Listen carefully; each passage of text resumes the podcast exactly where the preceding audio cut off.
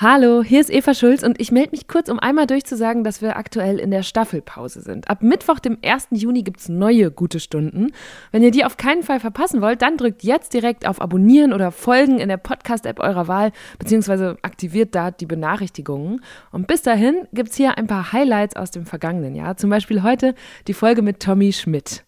Tommy war einer eurer absoluten Wunschgäste, deswegen habe ich mich unheimlich gefreut, als das geklappt hat. Es war allerdings auch in einer der Hochphasen der Pandemie, Anfang 2021, und deswegen konnten wir nicht im gleichen Raum aufnehmen, sondern waren durch eine Scheibe getrennt und das war eine völlig absurde Situation, die Tommy aber zum Glück gelassen äh, genommen hat und er hat sich dann trotzdem schön auf dieses Gespräch eingelassen. Wenn ihr das sehen wollt, wie wir da gesessen haben, dann scrollt auch mal im Instagram-Kanal von Deutschland 3000 runter, da gibt es ein Reel Reel, das sehr witzig geworden ist. Und ja, also wenn wir eins gelernt haben in der Pandemie, dann ja, dass man irgendwie besondere Situationen äh, ausnutzen muss, um dann doch noch was Gutes draus zu machen. Und deswegen hoffe ich, dass ihr jetzt auch Freude habt an dieser guten Stunde mit Tommy Schmidt. Und falls ihr jetzt denkt, oh Mann, das Interview mit Tommy habe ich doch schon dreimal gehört, das gebe ich mir jetzt nicht nochmal, dann checkt doch mal Tabulos aus. Meine Kollegin Claudie Kamit von Radio Fritz spricht da mit ihren Gästen völlig offen über Dinge, die den meisten von uns wahrscheinlich eher unangenehm wären. Von Erektionsstörungen bis hin zu Mordversuchen durch den eigenen Ex. Also, Tabulos findet ihr überall, wo es Podcasts gibt. Sollte man Höcke in den MDR einladen oder nicht? Sollte man die ganze Zeit Trumps Tweets zitieren in der Tagesschau oder nicht. Und ah, es ist nicht mal, es ist so, machen sich einfach so einfach, ähm, Populisten, weil sie immer wieder zitiert werden und wir immer wieder darauf reinfallen. Hallo, ich bin Eva Schulz und das ist Deutschland 3000. Hier verbringe ich immer so eine gute Stunde mit Menschen aus ganz verschiedenen Bereichen, irgendwo zwischen Pop und Politik. Mein Ziel ist, diesen Leuten so zu begegnen, wie ihr sie vorher noch nie gehört habt. Deutschland 3000 soll euch, mich und meine Gäste auf neue Gedanken bringen. Weil man, wenn man jemand anderes kennenlernt, auch immer ein bisschen was Neues über sich selbst erfährt. In dieser Folge habe ich endlich jemanden zu Gast, den sich sehr viele von euch gewünscht haben, nämlich Tommy Schmidt. Tommy ist 32 und war eigentlich dabei, Karriere als Comedy-Autor zu machen. Für Leute wie Klaas Häufer Umlauf, Caroline Kebekus oder Luke Mockridge. Sein Podcast Gemischtes Hack, den er zusammen mit dem Stand-up-Comedian Felix Lobrecht macht, war da nur als Nebenprojekt gedacht.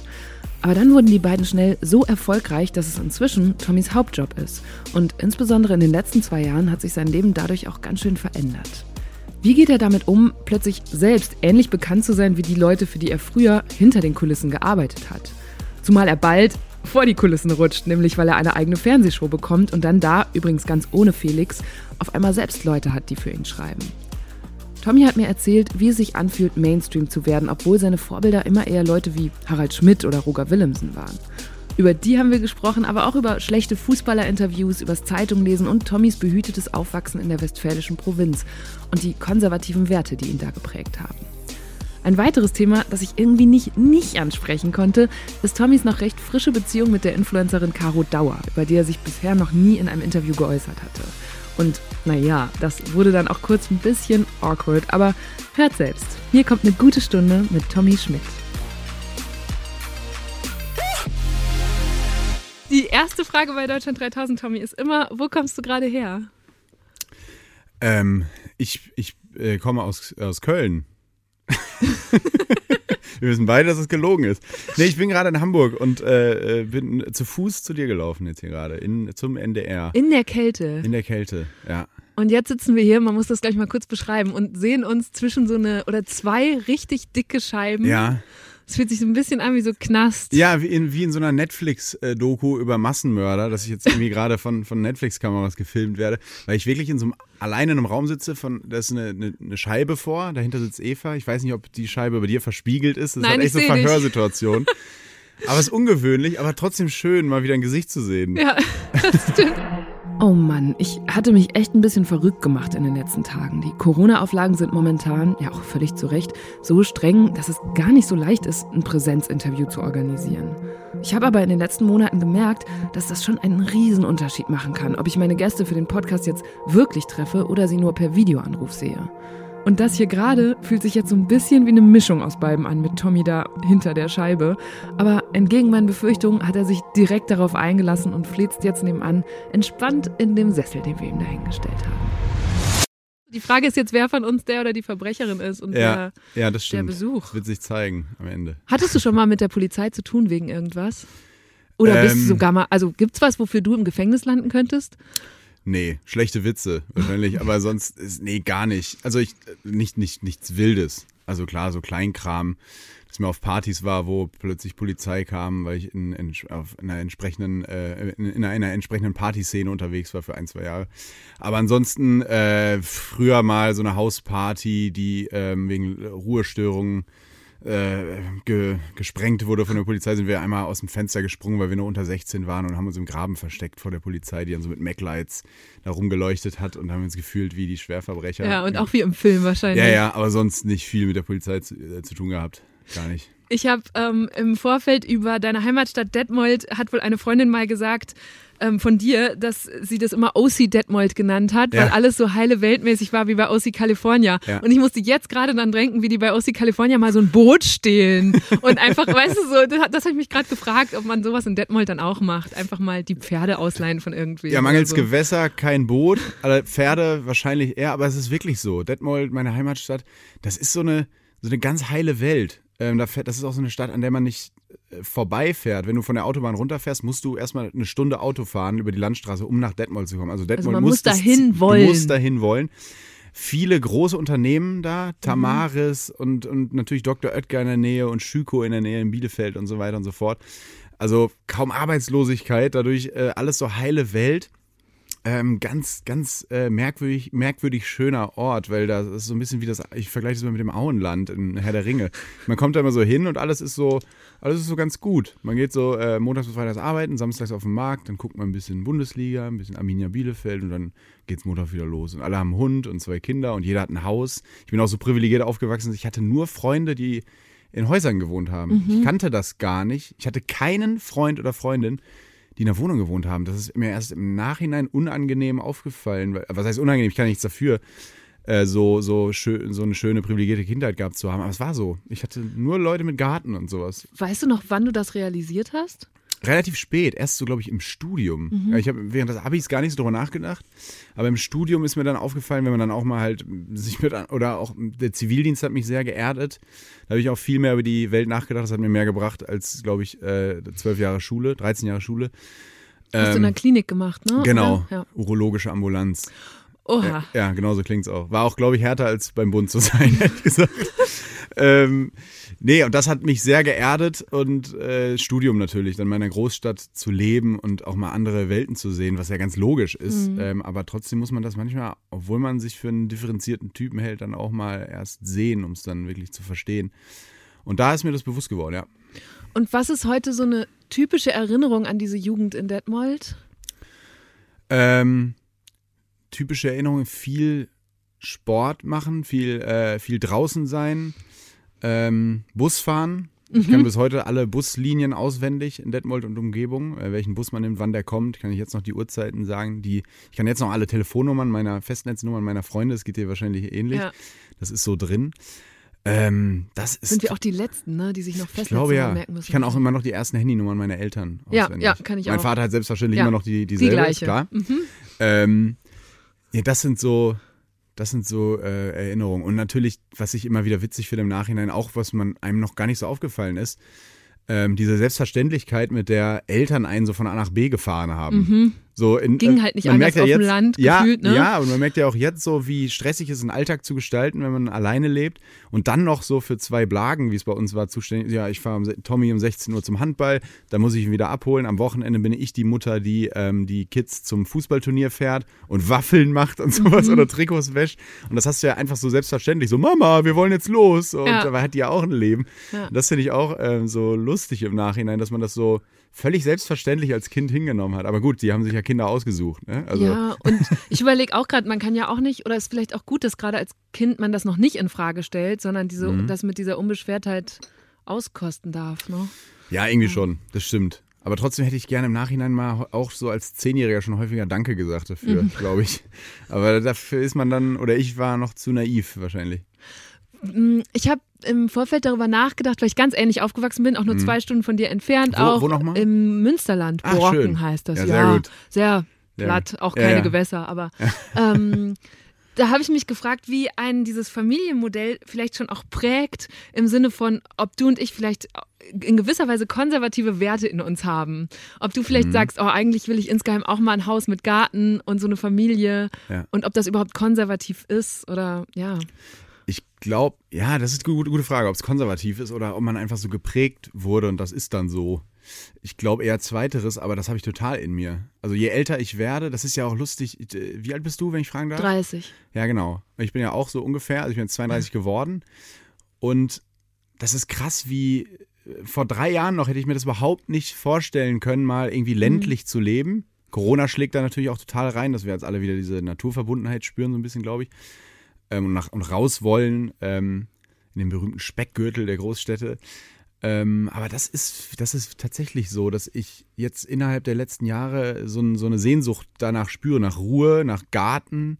Und das ist mir noch vor drei Jahren völlig egal war. Damit will ich nur sagen, wie schnell sich mhm. so ein mhm. Mensch dann auch ändern kann, auch bezüglich Kindern und so. Das ist jetzt für mich gerade kein Thema. Aber wenn ich vor vier Jahren ein Kind auf dem Arm gehabt habe, ist es ein anderes Gefühl, als wenn ich jetzt ein Kind ja. auf dem Arm habe. Das ist kurios. Es kommt einem immer näher, ne? Immer ja, mehr Leute so, kriegen welche ja, im, im, eigenen Umfeld und auf einmal wird es realistischer und denkst oh. Ja, ja, oh die Bio Biologie dann so zuschlägt, so, du bist jetzt auch bald dran. So, Und du kannst nichts gegen machen, gegen deine Gefühlswelt. Das, und das ist bei Haus mit Garten und Ruhe haben und äh, ähm, ist schon da der Wunsch. Mhm. Ja. Und ich habe immer so einen ganz arroganten Wunsch gehabt, den ich mir, glaube ich, nie erfülle, weil das, man soll ja sich auch manche Träume nicht erfüllen, weil es wahnsinnig überheblich ist. Aber ich habe immer geträumt von einem Haus mit so einer Kiesauffahrt, wo man um so einen Brunnen rumfahren muss. wo man so einen eigenen privaten ja, ja. Kreisverkehr ja, genau, hat. exakt. Stark. Und dann knirscht es immer da, schon so, wenn Papa die Auffahrt hochkommt. Ja, da muss ich noch einige Podcast-Folgen für aufnehmen wahrscheinlich. Hm, aber weiß ich gar nicht. drei. Nein, aber äh, das ist schon, das, das ist vielleicht was, was mir ein bisschen zu prätentiös daherkommt, aber ich finde die Vorstellung so geil. Weißt du, von so einem gelben, von so einer gelben äh, alten Villa ähm, mit so einem Jaguar, der so gerade noch so die, die Auffahrt aber dann hochschafft. auch das ganze Programm, da Völlig, ist ja dann gar kein klar. Bruch in ja. den Klischee. Nö, auch hinten sitzen im Jaguar okay, natürlich. Ja, ja. ähm, ich fand, jemand aus deinem Umfeld hat mir gesagt, Tommy ist so ein klassischer meine Jungs und ich Typ. Mhm. Was heißt das? Wie muss ich mir das vorstellen? Ja, äh, ich habe einen sehr großen, ich weiß nicht, wer es gesagt hat und wie gemeint, aber ähm, ich habe einen sehr großen Freundeskreis, auf den ich sehr, sehr stolz bin. Mhm. Also immer, wenn die Leute fragen, wer ist dein bester Freund, kann ich das gar nicht. Es sind echt so zehn, zehn verschiedene, die auch manchmal gar nichts miteinander was zu tun haben. Und deswegen schlägt Corona in der Hinsicht bei mir auch sehr rein, oder diese Pandemiezeit, weil ich äh, eins meiner Hobbys es klingt sehr ähm, trivial, aber eins meiner Hobbys ist Geselligkeit. Also ich schare gerne sehr viele Leute um mich. Bin auch traurig, wenn jemand sagt um 17 Uhr, ich habe jetzt noch einen Termin, muss jetzt los. Das ist für mich wie damals mit, mit 10, wenn so am Sonntag der Besuch wegfährt, diese Leere, die man, kennst du vielleicht mhm. auch, dieses, ah fuck, morgen Schule, jetzt ist der Besuch weg, dieses eklige Sonntagsgefühl als Kind.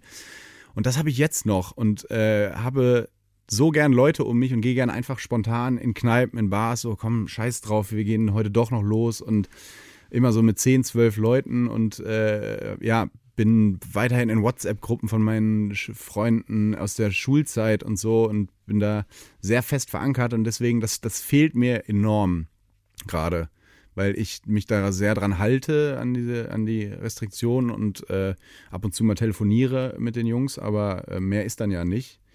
Und das ist ein bisschen schade, aber ist halt so. Müssen wir durch. Mhm. Kriegst du noch genug von denen mit oder kennst du auch dieses Gefühl von, also ich habe das zum Teil bei meinen Kolleginnen, die ich dann, man, die ich halt nur in so einem Zoom-Ausschnitt sehe, mhm. jeden Tag in der Konferenz und mich frage, was geht eigentlich wirklich bei denen vor? Und du kannst total, es halt nicht ja. sehen und nicht spüren. So. Das, das stimmt total. Ähm, das das habe ich auch. Und man merkt, finde ich auch gerade, sind wir ja auch in einem Alter, wo man merkt, ach krass, Freundschaften können wirklich einschlafen. Mhm. Das geht, wenn man sich nicht kümmert, ne? wenn man wirklich, wirklich am Ball bleibt und diese Fragen, die dich, was du mal gerade meintest, die einen dann drängen, auch mal versucht zu beantworten. So, wie, wie sieht es denn bei ihm oder bei ihr wirklich aus? Äh, was mir total hilft, vielen Dank äh, an Apple, sind die, sind die AirPods. Weil seit ich die AirPods habe äh, und, und einfach durch die Wohnung laufen kann, telefonieren und dabei Wäsche machen und sonst was, telefoniere ich wieder viel mehr. Und habe dann auch mal so halbstündige, einstündige Telefonate auf der Uhr, was ich sonst hasse. Ich mag telefonieren nicht. Aber ähm, das hilft total beim Freundschaften halten, gerade bei mir, die, diese Dinger. Es gibt übrigens auch noch andere Anbieter von kabellosen Kopfhörern, zum Beispiel Sennheiser, Samsung, Bose, Bang Olufsen, Beats by Dre oder JBL. Das lernt Tommy dann bestimmt bald, wenn er mein öffentlich-rechtlicher Kollege wird und bei ZDF Neo anfängt. Und wie geht's deinen Freunden mit deinem Erfolg? Das ist ja jetzt binnen relativ kurzer Zeit, ein, zwei Jahre total abgegangen. Du bist viel bekannter geworden, mhm. auch äh, viel, viel öffentlichkeitswirksamer. Mhm. Was sagen die dazu? Ähm, glücklicherweise ist das, was ich total gesund finde, gar kein Thema. Es ist sogar so wenig Thema, dass ich mir, wenn ich dann mal in Detmold bin und wir jetzt irgendwie in einer Kneipe sitzen und so, und äh, also meine Freunde sind auch alle erfolgreich in dem, was sie machen. Von Gastro bis äh, Pilot über Lehrer, Polizist, alles dabei. Wirklich alles dabei. Ähm, und da ist es wirklich so gar kein Thema, dass ich eher der bin, der die uninteressantesten Geschichten erzählt. Da ist keiner jetzt so ein Medientyp, Medienfan. Also wenn ich dann irgendwie sage, ja, gestern die Sendung, dann kriege ich auch mal so ein, Tommy, es interessiert jetzt keinen zwischen die Hörner. Und das finde ich mhm. total geil. Also nicht aus so masochistischen Gründen, sondern einfach, weil ich merke, Medienbranche ist halt ein au zunächst aufregender Job, aber eigentlich ja auch im Vergleich zu dem, was die dann machen, ob es jetzt ein Kumpel von mir, der ist Neurochirurg, ist der sollte ja eigentlich viel mehr Fans verdient haben, als, als, ich, als ich sie habe. Ähm, und äh, ja, das ist am Ende ist es ja nur ein Job, bei dem möglichst äh, sehr viele Leute zugucken, äh, den wir haben, oder zuhören oder rezipieren und äh, an sich ja eigentlich nichts Besonderes, sondern äh, und eher Unterhaltung. Ist ja einfach Unterhaltung, die trotzdem systemrelevant ist, finde ich. Weil wenn man drüber nachdenkt, was das Erste, wenn die Pandemie vorbei ist, dann gehen wir ins Theater, mhm. nutzen Kulturveranstaltungen, Konzerte, Kino, Film, Partys, Clubs. Also schon systemrelevant, trotzdem äh, gibt es wichtigere Berufe da draußen. Ich, mir war auch äh, vorher gar nicht klar, dass du Journalismus studiert hast ja. und dann mal eine Ausbildung gemacht äh, bei Borussia Mönchengladbach ja. in der Presseabteilung. Ja. Da habe ich mich gefragt, ob du die Antwort auf die Frage gefunden hast, warum so viele Fußballer so schlechte Interviews geben. also du warst ja quasi zwei Jahre dann an ich. der Quelle und hättest das bearbeiten können. Stimmt, ja. Ich habe nach dem Bachelor in Köln habe ich ein Volontariat gemacht in der Presseabteilung von Borussia Mönchengladbach, was dann auch zwei Jahre nie Arbeit gleich kam, weil ich ja Gladbach-Fan bin noch. Das war, also ich habe wirklich selten mal in meinem Leben, große, toi, toi, toi, großes Privileg, ein Gefühl von, fuck, ich muss hier noch was wegarbeiten gehabt. Ähm, aber egal, ähm, zu der Frage. Ja, ich hab, weiß schon, woran das liegt. Das liegt daran, äh, aktuell zumindest, dass jedes Wort einfach total auf die Goldwaage gelegt wird und auf verschiedenen Portalen und verschiedenen Darstellungsformen durch den Kakao gezogen wird. Ich zum Beispiel war Mats Hummels mal bei Felix und mir im Podcast zu Gast, hat dann erzählt, dass er TikTok nicht mag. Mhm. Und hat dann den berühmten Satz mittlerweile gesagt, dass er seine Kollegen, die das machen, nicht besonders ernst nehmen kann. Und das war dann einen Tag später sogar in den amerikanischen Medien, bei CNN Sports oder so, oder Fox Sports und so wurde das zitiert und wie er das sagen kann, obwohl sein Teamkollege Robert Lewandowski auf TikTok so erfolgreich sei und bla und blub.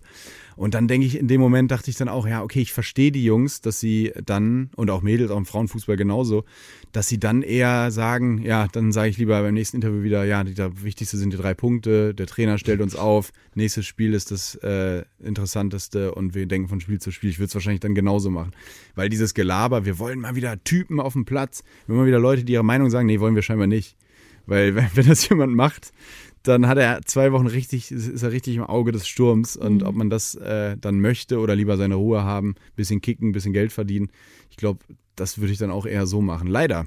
Aber das mhm. ist, glaube ich, auch ein Grund. Das ist interessant, das ist bei Politikern und Politikerinnen ja auch so. Mhm. Ne? Die, glaube ich, trauen sich auch immer weniger diesen Real Das Talk. stimmt, wohingegen die ja aber auch von Öffentlichkeit total profitieren. Mhm. Stimmt, die ähm, Sportler haben es nicht nötig. Die, die müssen, du kannst ja auch weiterhin, ja. wenn du eine Leistung, Leistung bringst. Aber klar, du kannst das aktuell echt so steuern, ne? wenn du irgendwas äh, sagst, was aneckt, als, als Politikerin oder Politiker und twitterst, dann weißt du, das ist morgen bei Lands Thema. Mhm. Das ist aktuell sehr einfach eigentlich. Aber ich finde es auch, das Beispiel, das du gerade gebracht hast, total interessant, dass Mats Hummels dann bei euch aus dem Podcast heraus zitiert wird, weil ich mhm. ganz oft gerade bei Gemischtes Hack das Gefühl habe, es ist genau euer Glück, dass ihr ein Podcast seid, weil so viele Dinge, die da gesagt werden, in anderen Kanälen sofort riesige Shitstorms Absolut. auslösen würden. Absolut. Und aus irgendeinem Grund passiert euch das nicht. Inzwischen hören über eine Million Menschen jede Woche gemischtes Hack, den Podcast, den Tommy zusammen mit dem Comedian Felix Lobrecht macht. Aus zwei Kumpels, die sich unterhalten, ist so eine sehr wertvolle Medienmarke geworden, die zum Beispiel auch noch Merchandise verkauft oder vor Corona große Venues für Live-Aufzeichnungen vollgemacht hat. Kennst du so Jungs in unserem Alter, die so, äh, die so irgendwo in einen Raum kommen, so, wo, wo auch Frauen da sind, nee. dem man dann so. dem, Solche Leute kenne ich nicht. Ja, dem man dann so Hallo sagen will, dann steht man schon so mit, mit ausgestreckter Hand da und dann lassen die dich so blöd stehen, sagst du, na erstmal die Damen oder so. Dann, oh, oder Assis, damit, Alter. führen, damit sind sie nicht. so, also, ey, das, genau. ja, das ist, ja, du Sie sind alter wohl- Gentleman, ey, Exakt. echt. Die sind Ja. dann nicht wohl erzogen, sondern führen dich dann vor Ja, in dem Moment. ja. Arschlöcher. Aber ich mache das auch so. Oh, Fällt mir gerade ein. ich hasse das. Aber das wusstest du, dass ich das mache, oder? Nee. Ja. Die Fans lieben besonders, dass die beiden einfach drauf losreden. Über random Alltagsthemen wie Tabasco, Imbissbesitzer mit langen Fingernägeln oder die Frage, wann man als Kind eigentlich das letzte Mal getragen wurde. Aber gleichzeitig auch über gesellschaftliche und politische Themen wie ein mögliches Comeback des Zivildienst, kostenlosen Nahverkehr oder das bedingungslose Grundeinkommen. Dabei schmeißt Felix gerne mal so verbale Handgranaten in diese Gespräche. Er liebt es zu provozieren und mit Triggerthemen zu spielen. Darüber habe ich ja damals auch schon hier im Podcast mit ihm gesprochen. Tommy hingegen reagiert auf solche Aussagen bei Gemischtes Hack oft gar nicht oder lacht einfach drüber hinweg. Was ja übrigens ein zusätzlicher Trick ist, sich unangreifbar zu machen. Ein Lachen ist nämlich nicht zitierbar. Alles in allem bekommen die beiden aber erstaunlich wenig Kritik, wenn man mal vergleicht, was auf anderen Plattformen von Twitter bis YouTube so abgeht. Das finde ich eh spannend, dass, ähm, woran das liegt, dass Podcasts, egal ob es jetzt wir sind, äh, auch du, Matze Hilscher, Jan und Olli, äh, Klaas, wer auch immer, ist ja wurscht, dass das so im Feuilleton oder in den Medienressorts der Zeitungen gar keine Beachtung findet. Was natürlich, wie du schon sagst, ich finde, es ist ein großes Glück, weil man sich dann, glaube ich, noch mehr, gerade im Humor wahrscheinlich aktuell mehr zensieren würde.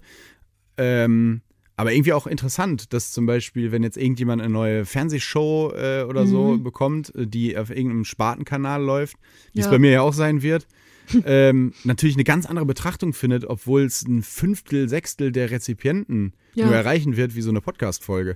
Das finde ich schon sehr kurios, dass sich da bislang nicht die Mühe gemacht wird. Nochmal, ich finde es ganz gut, ähm, diese Podcast-Folgen zu hören und auseinanderzunehmen.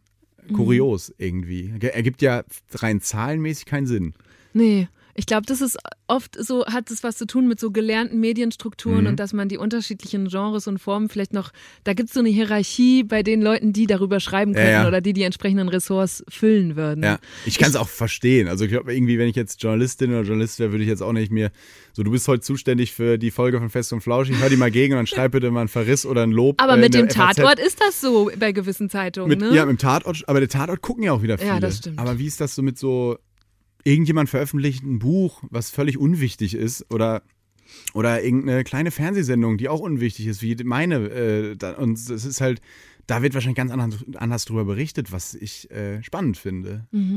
Ich habe, Felix war bei mir mal vor gut zwei Jahren zu Gast. Ja. Und damals weiß ich noch, habe ich gedacht, boah, wenn die so erfolgreich sind, wie sie behaupten, warum monetarisieren die das nicht? Habe ich mich wirklich gefragt, so, warum machen die keine Ach, Werbung? da warten wir noch- Und da genau, wir noch und dann ein halbes Jahr später kam halt dieser fette Spotify-Deal.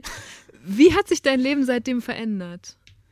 Äh, mein Fahrer wartet draußen mit laufendem Motor. ähm, nee, ja, was heißt verändert? Äh, klar hat sich's verändert. Ich habe ja auch vorher schon äh, sehr gut leben können von einem Autorendasein, um jetzt mal wirklich direkt aufs, über das Finanzielle zu reden. Äh, hatte ich auch ein sehr, sehr gutes Leben vorher. Aber klar ist das auch cool, äh, gar keine Frage. Aber verändert eher im Sinne von noch mehr Öffentlichkeit. Wenn du dann bei Spotify exklusiv bist, hast du natürlich mal einen anderen Boost. Also es hören noch mal viel mehr Menschen, nicht viel mehr, aber wir waren auch vorher schon erfolgreich, aber ähm, hören dann viele Leute und äh, es bleibt stetig, nachhaltig irgendwie hören das viele. Ja, und wie hat sich verändert? Schwer selbst zu sagen, ähm, weil das so schleichend, es ging zwar irgendwie kometenhaft, aber trotzdem dadurch, dass wir den Podcast zwei Jahre vorher gemacht haben, in Eigenregie, irgendwann nachts, ohne irgendeinen Cent dafür, mit, dafür zu bekommen, ging das doch eher schleichend. Ähm, ja, hat sich, also es hat sich natürlich sehr viel einfach um mich generell verändert in den letzten drei Jahren, würde ich jetzt eher sagen. Ja. Also, dass man so erkannt wird und so ein Kram, weißt du? Ah ja, da will ich gleich auch noch drüber sprechen. Ähm, warum arbeitest du denn dann eigentlich trotzdem noch als Autor? Du könntest ja jetzt wahrscheinlich super Ja. entspannt davon leben und so eine Woche voller Sonntage haben. Einfach immer lange frühstücken, viel Zeitung lesen, machst du eh gerne. Äh, das mache ich eh gerne, das stimmt, aber ich arbeite eigentlich auch kaum noch als Autor. Also fast gar nicht mehr. Also das ist so, war so ein Fade-out, äh, weil sich es einfach nicht mehr ergeben hat. Das war dann irgendwie auch komisch, dass ich, äh, wenn ich als Autor gearbeitet ich, äh, es war zum Beispiel, um, um mal diese Anekdote zu erzählen, als ich bei Late Night Berlin äh, Autor war, dann gab es irgendein sehr erfolgreiches Stück, was in der Show lief. womit ich gar nichts als Autor zu tun hatte, gar nichts. Das haben äh, die hochgeschätzten Kollegen Max und Basti gemacht damals. Und dann wurde das auch auf YouTube veröffentlicht und in den Kommentaren stand dann überall, ah, lustig, man merkt, dass Tommy gerade bei euch Autor ist und sowas, was halt super unangenehm ist Ja. für mich vor allem, weil ich es einfach, ich bin nicht so, dass ich mir das dann auf die Fahne schreibe, ich finde es peinlich. Ich hatte damit gar nichts zu tun. Und das waren so Momente, wo ich dachte, ah, fuck, der, um es mal so flapsig zu sagen, der Fame schlägt gerade so ein bisschen zu und ähm, das war mir dann unangenehm und dann gab es immer mehr solche Situationen, wo ich gedacht habe, bin ich eigentlich noch Autor oder werde ich gerade so ein bisschen ins On, wie man in der Medienbranche sagt, geschubst. Und das war dann eher der Fall. Also Ich habe jetzt mehr Sachen ja im On gemacht oder oder irgendwo oder habe geschrieben für die elf Freunde mache ich die Kolumne und so eher Sachen, wo ich dann wirklich mit meinem Namen stehe und jetzt halt äh, Fernsehen bald und äh, ja, es hat sich irgendwie so, war so ein Fade-out mit dem Autorendasein, ist immer weniger geworden und jetzt aktuell wirklich bei null. Ja. Okay. Aber nicht, also wenn du irgendwie einen Job hast, trotzdem, ich, Ich äh, mich. ich, ich schreibe weiterhin gerne. Also ich vermisse das auch total, ähm, vor allem One-Liner und sowas. Einfach so ganz normal für den Stand-up äh, zu schreiben, das, das fehlt mir total. Aber es ist einfach weniger geworden. Ja. Apropos One-Liner, ich habe auch immer Entweder-Oder-Fragen bei Deutschland 3000. Oh. Jetzt geht's los. Äh, sonntags lieber zusammen mit Florian Silbereisen im ZDF-Fernsehgarten oder mit Bodo Ramelow in einem Clubhouse-Room. Ähm, Und du bist vor Ort. Du bist so, ich nicht bin nur vor Ort. Ich so nicht- als Rezipient. Ach so, ich muss dann mit Silbereisen auf der bist- Bühne ja, stehen. oder mit Ramelow. Wow. Im Fernsehgarten. Mhm.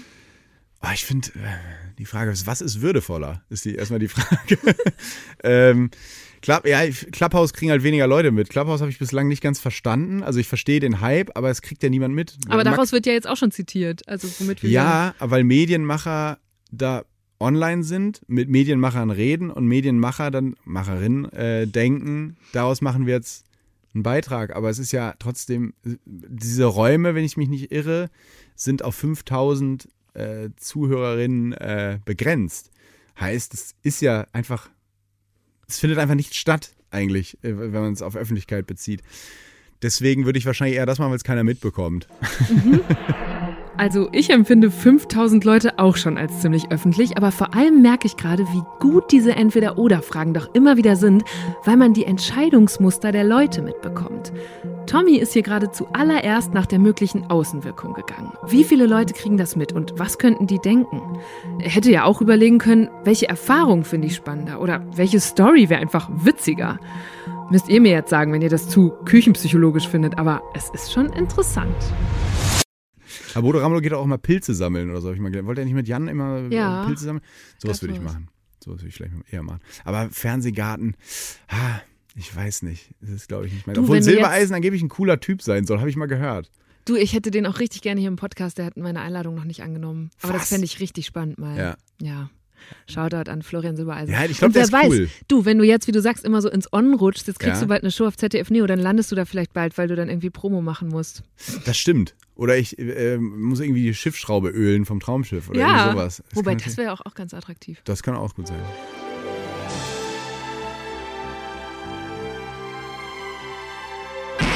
Okay, gemischtes Hack aus Rind und Schwein oder aus Soja? Äh, ich tendiere immer mehr zum Vegetarischen, weil, weil, also ich einmal im Monat gehe ich immer an diese Fleisch, Anführungszeichen Fleischtheke mit den äh, Fleischalternativen. Mache ich das eigentlich richtig oder muss man das ganz schnell beantworten hier? Weil Nee, du kannst Alles es klar. machen. Ja. Ähm, und weil, weil die natürlich sich stetig weiterentwickeln, ne, diese Produkte. Am Anfang war das immer noch so richtig, boah, okay, man merkt wirklich, da ist mehr Chemiebaukasten Mhm. und irgendwie äh, Schuhsohle drin als sonst. Aber es gibt ein paar Produkte, wo ich den Unterschied nicht mehr schmecke. Und die da wären zum Beispiel Chicken Nuggets. Schmeckt einfach genau gleich. Also dafür musst du wirklich kein Tier umhauen, um es mal so, um es mal so flapsig zu sagen. Ähm, und Hack wird auch immer besser. Und gerade in so einer, wenn du so ein Chili con Carne oder so machst oder ein Sin Carne, ähm, brauchst du es eigentlich nicht. Aber, aber in der Bolognese zum Beispiel nehme ich immer noch tierisches, aber dann Rinderhack. Ja. Mit Haltungsform 5, selbstverständlich. Aber weil ich es mir aktuell leisten kann. Ich würde niemandem einen Vorwurf machen, der sich Billigfleisch. Äh, ich glaube, der Konsument ist da nicht das Problem. Mhm. Was ist schlimmer, Handy zu Hause vergessen oder die Armbanduhr im Gym? Ähm, Handy zu Hause. Weil ich bin kein großer Uhrentyp. Ich Wo, ey, es gibt, wenn man anfängt, zu dir Ja. zu recherchieren, landet man überall, unter anderem in so Uhrenforen. Ja, ich weiß. Tommy, die Leute wollen wissen, was ich du weiß, für Uhren aber ich trägst. kaufe keine teuren Uhren. Nie. Also was heißt teuer, ne? Äh, Die kosten jetzt keine, also es ist immer unter, immer unter 500 Euro, immer. Das Dann- schreibe ich nachher in dieses Forum, dann können die sich ja. endlich mal einkriegen. Ja. Oder sogar unter 400 Euro. Und äh, also, ja, das klingt jetzt wieder so arrogant, das ist für, für sehr viele Leute sehr teuer, aber ich, sind jetzt keine Uhr, ich bin kein Uhrenfreak, ich habe keine Ahnung davon. Und das Handy, äh, ich finde, das ist halt mittlerweile, seien wir doch ehrlich, wie so ein Cyborg, das ist so wie ein Körperteil. Mhm. Äh, Wenn das weg ist, äh, ich, ich weiß nicht, kennst du das Gefühl, wenn man nachts auf seinem Arm einschläft und dann wacht man auf und denkt, er ist gelähmt und Ja. wackelt, so, wackelt so und kriegt ja, Panik? so eingeschlafen. Ich krieg dann immer Ja. Panik, weil ich denke, oh Gott, oh Gott. Und das Gleich ist ein ab. ähnliches Gefühl, wenn das Handy, wenn man diesen Griff macht äh, an die Hosentasche, das Handy ist nicht da. Dieses Schockgefühl, gruselig. Aber äh, ja, das ist eher, glaube ich, ein Problem für mich. Kannst du denn bewusst sagen, heute mal gar nicht? Kommt das vor? Oder Ja, im Urlaub. ja? Sogar gerne. Also ich bin nicht süchtig danach, sondern ich finde äh, die Vorteile über, also ich finde das einfach, macht mir Spaß. Gerade jetzt so. der- Ich habe dann manchmal eine Screentime, dann bin ich dann so vier Stunden, fünf Stunden am Tag äh, am Smartphone, weil wenn du dann zu Hause rumsitzt am Wochenende, du kannst ja eh nichts machen. Ich habe keinen Bock mehr spazieren zu gehen, Eva, wirklich nicht. Ich kann keine Cafés mehr sehen, kein To-Go. Ich habe jegliche To-Go-Karten durch Ja. äh, was Kaffeespezialitäten angeht. Und in Köln, sind wir mal ehrlich, du kennst die Stadt ja auch, drei, vier Spaziergangs, äh, Gangs, Gänge, Routen, wüsste ich, aber dann wird es auch langsam eng. Äh, Ja, und für alles andere muss man rausfahren und dazu kann ich mich oft bei dem Wetter nicht so auf. ja, deswegen, ne? dann bin ich lieber im, am Smartphone. Ähm, ja. Hättest du lieber ein Comeback von TV Total oder von der Harald Schmidt Show? Ah, gemein. Ich glaube, dass beide Sendungen erstmal so nicht mehr funktionieren würden aktuell. Ähm, nicht, weil sie nicht lustig wären oder, oder nicht, nicht, naja, falsch. Nicht, weil sie äh, nicht funktionieren würden, sondern weil ich glaube, der Gegenwind wäre teilweise höher. Also manche Witze könnte man, glaube ich, aktuell einfach nicht mehr machen. Beide, sowohl Harald Schmidt als auch Stefan Raab, sind deutsche Entertainment-Legenden. In den 90er und Nullerjahren haben sie mit ihren Shows den Humor gleich mehrerer Generationen geprägt. Erinnert ihr euch zum Beispiel noch an Raabs Rabigramme oder sein Pult mit den Knöpfen, mit denen er so Kurzclips abspielen konnte? Das waren im Grunde ja schon sowas wie Reaction-GIFs, nur halt im Fernsehen. Und Harald Schmidt hat Leute wie Jan Böhmermann und Katrin Bauerfeind gepusht und sich alle möglichen Freiheiten rausgenommen. Zum Beispiel auch einfach mal eine komplette Sendung auf Französisch zu moderieren. Das war damals, als er bei Sat1 lief. Oui. Bioscandale, hein Pour- les, animaux. Euh, et sur mon marché, ce matin, j'ai euh, écouté une euh, prof demander Est-ce que je peux être sûr que les œufs sont vraiment des poules élevées en cage Bis heute gucken sich viele Leute online noch die alten Folgen an, aber tatsächlich stolpert man dabei immer wieder über Gags, die, naja, echt nicht gut gealtert sind. Ja, ich vermisse Harald Schmidt. Ich finde immer dieses, kennst du das, wenn so Leute, egal ob es jetzt Roger Willemsen, der leider verstorben ist, aber auch Harald Schmidt äh, genannt werden oder Christine Westermann mit Zimmerfrei und so, dass die Leute dann immer schreiben, oh, sie fehlen alle so sehr, sie fehlen alle so sehr. Aber da stimmt's halt wirklich.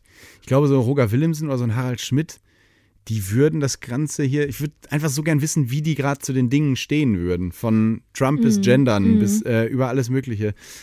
Sehr spannende, sehr spannende Vorstellung. Ich glaube, da wäre Harald Schmidt fast noch spannender als Stefan Raab, auch wenn ich Stefan Raab einfach immer noch vergöttere, also einfach großer Fan war meine, in der Jugend.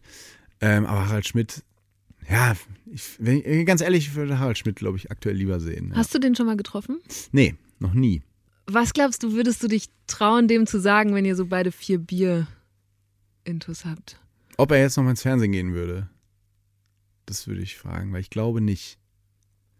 Ich Glaubst du nicht, der hat so, also ganz lange meine, hatte ich den Eindruck, dass er so sehr dringend wollte. Nee, ich also meine eher, ob er, ähm, wenn er so alt wäre wie ich. Also wenn er Ach noch mal jung wäre, so, noch mal ins Fernsehen. Jetzt mit Stelle. diesen, mit diesen Medienmechanismen gerade.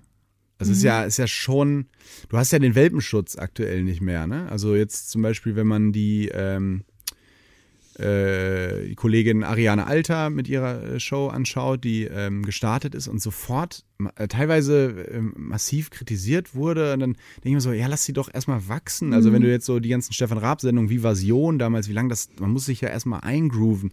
Du kannst ja nicht von Anfang an, das sind unsere Rubriken, das ist der Sidekick, das ist die Band. Das, das muss ja wachsen. Und wenn du die ganzen Sendungen, die groß wurden, die wir alle so vermissen, TV Total, halt, Schmidt, Zimmerfrei, das war von Anfang an eigentlich eine Hülle. Und dann ist peu à peu sind die Zutaten dazugekommen. Und das ist dann das, was am Ende war, was wir vermissen. Und ich fände es cool, wenn, ja, wenn man so ein bisschen abwarten würde, wie sich Menschen entwickeln, wenn man den Leuten ein bisschen Zeit geben würde und nicht direkt mit dem, mit dem Säbel drüber, so, das ist es nicht, nächsten ausprobieren, nächste ausprobieren. Das bringt uns da irgendwie nicht weiter. Also. Aber warum machst du es denn dann, wenn du schon ahnst, dass eines deiner größten Vorbilder offenbar dir davon abraten würde und jetzt planst du gerade eine eigene Show? Ja, ich habe äh, ich hab einfach, ich habe Bock drauf. Ich habe mir auch die Frage aufgestellt, warum ich mich so ein bisschen aus dieser Komfortzone Podcast, wo wir eben ja darüber gesprochen haben, die einfach feuilletonistisch fast gar nicht begleitet wird und medienkritisch sowieso nicht, ähm, warum ich mich da rausbewege. Ich habe einfach Bock drauf. Als ich da die Chance bekam und die sich auftat, dachte ich so, ja, okay, wenn, wenn ich das jetzt ablehnen würde, dann würde ich erstmal immer mit der Frage leben, wie wäre das wohl geworden? Und das finde ich ganz, das finde ich schrecklicher als zu scheitern.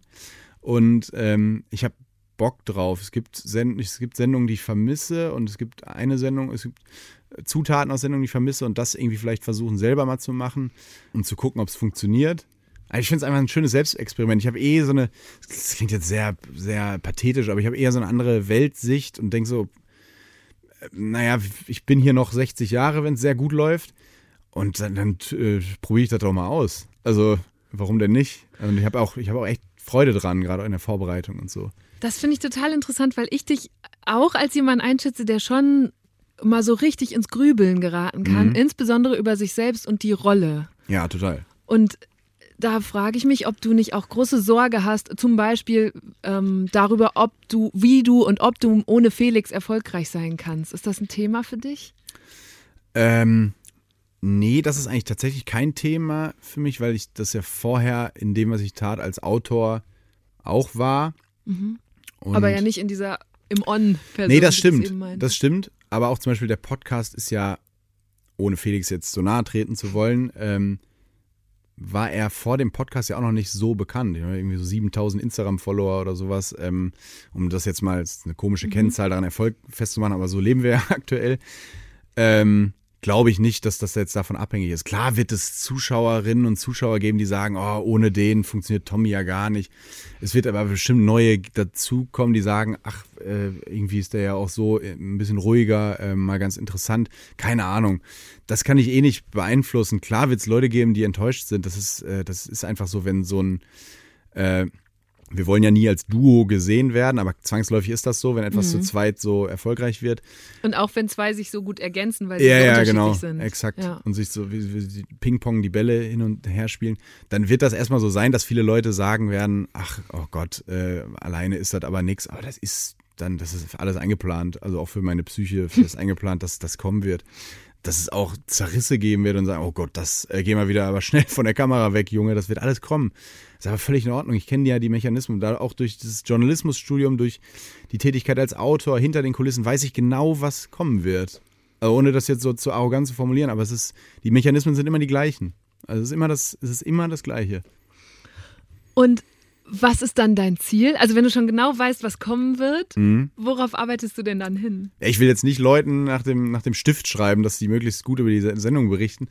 Aber ich, nee, glücklich, also ganz einfach glücklich sein will ich. Und äh, ich glaube, ich finde mein äh, Glück darin, immer das zu machen, wo, wo so ein inneres Feuer sagt, dafür brennst du, glaube ich. Das war so, als ich das Masterstudium vor der Masterarbeit aufgab, um Fernsehautor zu werden. Da habe ich das irgendwie gespürt und bin, obwohl ich ein Sicherheitsmensch bin aus Hannover, fluchtartig nach Köln gegangen, was vielleicht auch in Hannover gelegen haben kann.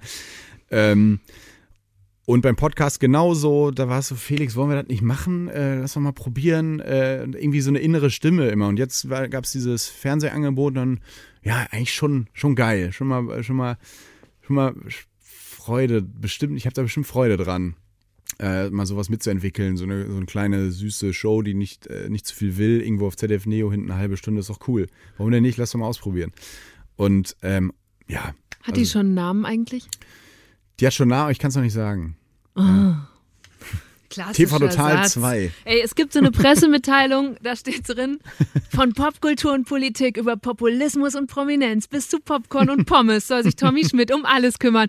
Und ich dachte kurz, ob du den Text nicht auch mal lieber selber geschrieben hättest. Ja, du kennst auch Pressemitteilungen. Was, was soll da drin? Also, vielleicht werde ich auch mal ein Tier streicheln. Vielleicht lasse ich mir auch mal äh, wie Jenke von Wilmsdorf das Gesicht neu pflastern. Ich habe keine Ahnung, kann alles passieren. Ähm, ja, wird dann, wird dann noch alles verraten. Aber will, ich kann dir jetzt schon so viel verraten. Die Sendung will nicht so viel. Sie wird, sie wird, sie wird, sie wird was äh, Schönes, äh, was Schönes, was man sich dann angucken kann. Und Mit Gästen und Gästinnen über spannende Themen sprechen. Trotzdem komödiantisch, aber jetzt nicht so die große Comedy-Revue. also das wird's nicht. okay, Tommy, ich nehme das von gerade zurück. Vielleicht solltest du doch nicht deine eigenen Pressetexte schreiben. Aber machst du da auch so einen Monolog und sowas? Also wo du wirklich stand-up-mäßig vor der Kamera stehst? Ist geplant, ja. Weil das ja, was ist, wovor alle in deinem Metier so riesen Respekt haben. Ja, und was du bisher auch noch nicht gemacht hast. Nee, nur im Piloten natürlich. Also Es muss ja immer ein Pilot gemacht werden für die so eine äh, Beispielfolge. Genau. quasi. Ja. Das lief überraschend, aber es war natürlich für mich auch neu, klar. Ähm, überraschenderweise, glaube ich, ganz okay. Aber es ist, es ist natürlich jetzt auch in der Corona-Zeit Stand-up ohne Publikum und so ist natürlich auch, ähm, um es mal so auszudrücken, Pain in the Ass. Aber es ist halt so. Äh, es ist ja irgendwie auch witzig. Ich finde auch das wieder witzig, wenn man das von außen betrachtet, wie jemand einfach in so zwei, drei Kameraleute Ü60 reinredet mit Gags. Doch schöne Vorstellung. Ja, aber ich habe, ähm, seit ich mal bei Jan Böhmermann zu Gast war und Ja. dann kurz mit in deren AutorInnenraum äh, Ja. Raum durfte, Ja. da ist es ja so, da sitzen dann die Leute, so wie du früher auch, die die Gags schreiben Mhm. für den Moderator, den Host und gucken, wie er sie abliefert. Ja. Und sind dann zum Teil halt auch sehr kritisch und sagen, oh Mann, den hat er jetzt völlig Total, unterverkauft. Total. Und du rutschst jetzt genau äh, in diesen Rollenwechsel, Ja. von dem der früher drauf geguckt hat und beobachtet hat, in denen der es selber Stimmt. verkaufen muss. Das stimmt. Ja, es ist wirklich so. Und ich merke das ja jetzt schon in der Vorbereitung teilweise, dass dann mir so Sachen zugeschickt, Texte zugeschickt werden. Das ist spannend. Das ist spannend. Auch das wir von außen sich rauszuziehen aus der Situation zu beobachten, diese Metamorphose, diese, diese Entwicklung, das ist lustig. Okay, also lustig, es macht dich, es stresst dich nicht. Nee, überhaupt nicht. Ich bin, ja- ich bin jetzt quasi auf den Zehner geklettert, unten stehen die Mädels, die ich beeindrucken will und jetzt muss ich halt, ich muss ja runterspringen. Du kommst, es gibt keine, du kannst nicht, wenn du dich auf dem Schulhof wieder blicken lassen willst, kannst du jetzt nicht leider wieder runterklettern. Deswegen habe ich schon, äh, ich habe auch Bock drauf. Also es soll jetzt nicht so klingen als so, äh, fuck, was habe ich getan, sondern ich will das ja unbedingt. Ich habe schon Lust drauf. Und wird es dann eigentlich so was super Aktuelles? Machst du das jede Woche Ja. und versuchst, okay. Ja. Ja. Dann passt ja das, was ich jetzt noch vorbereitet habe. Hinter dir Oh Gott, steht so eine Tasse. Kai Pflaume. Ja, ja, Hinter genau. dir steht Hinter dein dir. Vater aus der Mosambik. Kurz die Tasse. Ich habe auch eine. Da siehst du auf diesem Pult die rote Tasse rechts. Da. Ja. Ja. Soll ich die hier. holen? Ja, ich habe auch eine. Okay, Cheers. warte. Ich habe gerade aus der Mosambik gesagt, ne? Aus Mosambik, Entschuldigung. Gag verkackt. So geht's schon los. Ja. So geht's los, weißt du? Beim Fernsehen könnte man nochmal absitzen.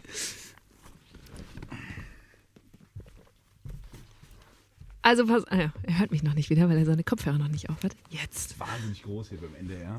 Du musst erstmal durch die heiligen Hallen So. laufen. Also das ist ähm, das Schlagzeilenspiel. Du Ja. hast mir eben erzählt, du hörst Deutschland 3000 öfter, dann hast du das auch schon mal gehört. Äh, was neu ist, ist, weil ich es dir nicht rüberreichen kann, haben wir jetzt beide welche. Wir haben unterschiedliche Schlagzeilen, ziehen, ziehen ab, abwechseln und gucken, was passiert. Du hast schon eine in der Hand. Lies Okay. mal vor. Wirtschaftliche Schäden. Ausfall des Karnevals kostet Köln 600 Millionen Euro. Alter. Du bist schon Karnevalist, oder? Tut dir Äh, das weh dieses Jahr? ich bin so ein Karnevalist geworden. Ich bin ja in Ostwestfalen aufgewachsen und wenn du dann Karneval hörst, also es gibt auch so eine Region in Ostwestfalen, Steinheim, da wird auch Karneval gefeiert, aber ist jetzt nicht mit Köln vergleichbar. Und ähm, da, da winkt man immer so ab, so, oh Gott, äh, Karneval, also ein bisschen, bisschen sehr äh, schützenfestig und ein bisschen nicht so meine Welt. Aber wenn du dann in Köln wohnst, ähm, merkst du erstmal, was das für eine Power hat. Also wirklich auch sowas Inklusives und dass, dass das einfach ein total politisches Fest auch, dass das alle mitmachen, dass wirklich jeder da mitmacht. Und jeder ist verkleidet, jeder. Ich habe da auch eine schöne Situation erlebt. Äh, da hatte ich so einen Nebenjob äh, in einer, ich sage jetzt nicht wo, in, in, einem, in einem Sender in Köln, äh, wo ein Redakteur, der, das war Karneval, aber wir mussten trotzdem arbeiten, damit will ich nur sagen, es waren- sind alle verkleidet an diesen Tagen. Ähm, der war als Ritter verkleidet, ein Redakteur, und hat Kacke gebaut. Und dann kam der Redaktionsleiter als Erpel verkleidet rein und hat den zusammengefaltet. Und allein das zu beobachten, Ja. dafür hat sich schon gelohnt, in Köln zu leben, wie ein Erpel einen Ritter zusammenfaltet. Ganz ernst. Und beide müssen nicht anfangen zu lachen. Nur der halb betrunkene Student, nämlich ich im Hintergrund, kriegt sich nicht mehr ein vor Lachen. Das ist einfach, das ist schon toll. Das macht schon Bock, Karneval. Und jeder, der irgendwie sagt, boah, Karneval, also meine ganzen Berliner Freunde, die natürlich aus Coolnessgründen das nicht gut finden dürfen, ist ja klar. Äh, wenn ich die dann mal mitnehme, das sind die ersten, die diese ganzen kölschen Lieder versuchen mitzusingen und so, das hat, es ist schon, ich mag das schon sehr gerne, Köln. Äh, Köln sowieso und den Karneval auch. Äh, was zu den Schäden kann ich jetzt nicht viel sagen. Also klar wird das viele Schäden nach sich ziehen, aber es ist halt Pandemie. ne? Was willst du machen? äh, ja, Ja, pass auf, ich nehme die nächste. ja. Ah, geht aber auch weiter mit Pandemie. Gewinner im Lockdown. Mhm. Spiele sind in Pandemiezeiten besonders beliebt. Die Games-Branche boomt. Computerspiele sind im Lockdown echte Verkaufsschlager, vor allem Games mit Mehrspielermodus. Ah. Ist das Ja. was für dich? Zocken. Ja, ich habe neulich einmal dieses so diese Werwolf, die virtuelle Werwolf-Alternative versucht und es hat mich nicht so richtig. Ja, ich gecatcht. bin ein Suchtmensch. Total. Deswegen äh, meide ich sowas. Also ich habe, wenn ich anfangen würde zu rauchen, ich würde total gern rauchen, weil ich finde das cool. Ich bin also bitte nicht Kinder jetzt weghören. Ich finde Rauchen wahnsinnig cool. Dieses James Dean-artige ähm, liebe ich. Ähm, auch gerade im Autorendasein ist es sehr gefehlt, so am Laptop, so Schirach-mäßig Kaffee, Zigaretten und so. Ich verstehe das total. Äh, bin aber kein Raucher, auch aus dem Grund, weil ich glaube, ich dann drei, vier Schachteln ohne Filter äh, Ernte 23 mir reinpfeifen würde. Und wirklich, ich bin im- immer sehr maßlos, auch bei Süßigkeiten und so. Ich habe nie Süßigkeiten zu Hause, weil ich das einfach auf. Ich bin dann, verfolge immer diese Logik, ich muss das aufessen, damit es weg ist. Mhm, und dann brauchst du aber direkt was Neues. Ja, ja. Ja. sowieso. Und ähm, bei den Zocken ist es auch so. Ich bin, habe FIFA sehr gerne gespielt. War dann auch online immer in so in Liga 1 und sowas. Also mich richtig hoch vor der, vor der Uni schon um 7 Uhr morgens gezockt und so und irgendwann gedacht, ey, Alter, das geht nicht. Äh, in der Zeit kannst du auch irgendwie ein cooles Buch lesen oder so oder eine Zeitung. Und ähm, das mache ich natürlich auch nicht, sondern sitze jetzt dann am Handy. Aber ähm, immerhin, immerhin ist es äh, so, dass ich das ein bisschen verringern konnte. Also so, ich habe dann auch mal so, so Shooter auch mal gespielt, aber dann wirklich so in, in ich spiele das dann durch, bis es weg ist. Also, also deswegen meide ich das so ein bisschen. Aber GTA, dieses Spiel, das, das, wenn das rauskommt, das spiele ich immer. Ja, aber nie online, weil dann ist wieder der Suchtfaktor zu groß. Aber interessant, das heißt, aber das Beispiel, das du gerade genannt hast mit während der Uni zocken und so, das ist das, wo dir diese Suchtgefahr bisher am gefährlichsten geworden ist? Oder gab es mal was, wo das sogar noch doller war? Äh, nee, eigentlich nicht. Also, Alkoholiker könnte ich, glaube ich, nicht werden, weil ich bin kein Feierabendbier-Typ. Ich trinke immer nur des Rausches wegen. Deswegen bin ich auch gerade in der Pandemiezeit niemand, der. Es gibt ja, es gibt, alle sagen ja, oh, ich werde ja gerade zum Alkoholiker, ich trinke jeden Tag eine Flasche Wein. Habe ich gar nicht. Ich trinke immer nur äh, in, in ähm, Gesellschaft Alkohol eigentlich. Und deswegen neige ich da gar nicht zu. Oder mir die Vorstellung, sonntags verkatert, mir direkt wieder einen reinzu. Das ging, also Alkoholiker könnte ich, glaube ich, nicht werden. Zigaretten, dafür schmeckt es mir nicht genug. Und ja, Kaffee ist so ein bisschen mein Laster, aber auch nicht so viel. Ich trinke so fünf, vier bis fünf Kaffee maximal am Tag. Ich weiß nicht, Sucht, ja. Nee, wenn ich dem nicht freien Lauf lasse, dann, also ich habe mich da immer sehr, sehr gerne selbst an der Leine. Vor allem was so zocken und so. Und sehr unter Kontrolle offenbar. Ja, aber muss ich auch. Ja. Okay, nächste Schlagzeile. Oder Serien, Breaking Bad, so, das habe ich in fünf Tagen, glaube ich, Ja, durchgeguckt. gut, aber das ist jetzt auch ein bisschen. Oder? Ja, also. Kennst du Leute, die noch nie Breaking Bad geguckt haben? Ja, ich habe noch nie Breaking Bad Was? geguckt. Ich wollte ja. ich wollte gerade mit dir zusammen äh, diese Leute verdammen. Nee, aber ich meine, das ist so kokett, wenn du jetzt so kommst mit dem, oh ja, und dann habe ich wieder fünf Folgen gebinged. So. Oh ja, so Ich relatable, bin die ganze Zeit, Tommy. ich bin seit Minute eins kokett. das merkst du doch. Aber ja, Breaking Bad musst du bitte äh, bis zu unserer nächsten Folge, die wir hoffentlich gemeinsam aufzeichnen, musst du das gucken. Okay, Benchmark, State of the Art immer noch, finde ich.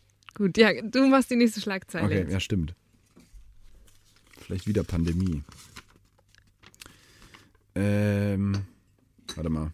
Ein bisschen langweilig. Er cheatet einfach. Ja, guck mal, wir hätten jetzt nämlich, da will ich jetzt einfach mal dich auf. Wir machen wir eh alle, Wir können alle machen und dann weil, schneiden. weil aber- ich kann, weil nee, ich, dann mach, dann mach. weil ich habe jetzt hier gerade die, die Möglichkeit zu wählen zwischen USA-Plan offenbar Rückkehr in UN-Menschen, Rechtsrat und Nura ist auf OnlyFans unterwegs und supportet Creatorinnen. Dann nehmen wir doch eher die zweite, oder? Das ist doch spannender. Obwohl, wir können aber auch USA machen. USA, ja, toll, oder? so, Nura. ähm, nee, also USA, ja, ähm, wird Zeit. Oder? Also es ist, wo ist Donald Trump eigentlich? Wer erinnert, die Jüngeren erinnern In sich. Florida. Oder? Ja, aber das ist äh, von Ich stelle mir vor, gebannt. dass der auch in so einer Festung aus vielen Bildschirmen und ähm, einem Popcornhaufen ist und gerade an irgendeiner eigenen Plattform der, schraubt. Nee, der spielt einfach Golf, schummelt da, isst abends einen Burger und geht pennen. Ich glaube, das ist eher die Wahrheit. Ich glaube, dass der ganz, ein ganz dolles Sendungsbedürfnis hat und gerade nach Wegen sucht, wie er Das- seine ganzen Follower Ja, trotzdem noch erreicht. Das kann gut sein. Aber Donald Trump, ich weiß, das sollte uns doch auch mal zu denken geben, wie der Mann, sobald wir seine Tweets nicht mehr zitieren, einfach nicht mehr stattfindet. ja. Das sollte doch äh, so einen Lerneffekt nach sich ziehen, oder? Also auch für andere. Für äh, so Gedanken, sollte man Höcke in den MDR einladen oder nicht? Sollte man die ganze Zeit Trumps Tweets zitieren in der Tagesschau oder nicht? Und es ist, ah, es ist, nicht mal- es ist so, die machen sich einfach so einfach, ähm, Populisten, weil sie immer wieder zitiert werden und wir immer wieder darauf reinfallen. Und sobald der, Ball, der Mann ist weg, von der digitalen Bildfläche verschwunden und schon kein Thema mehr.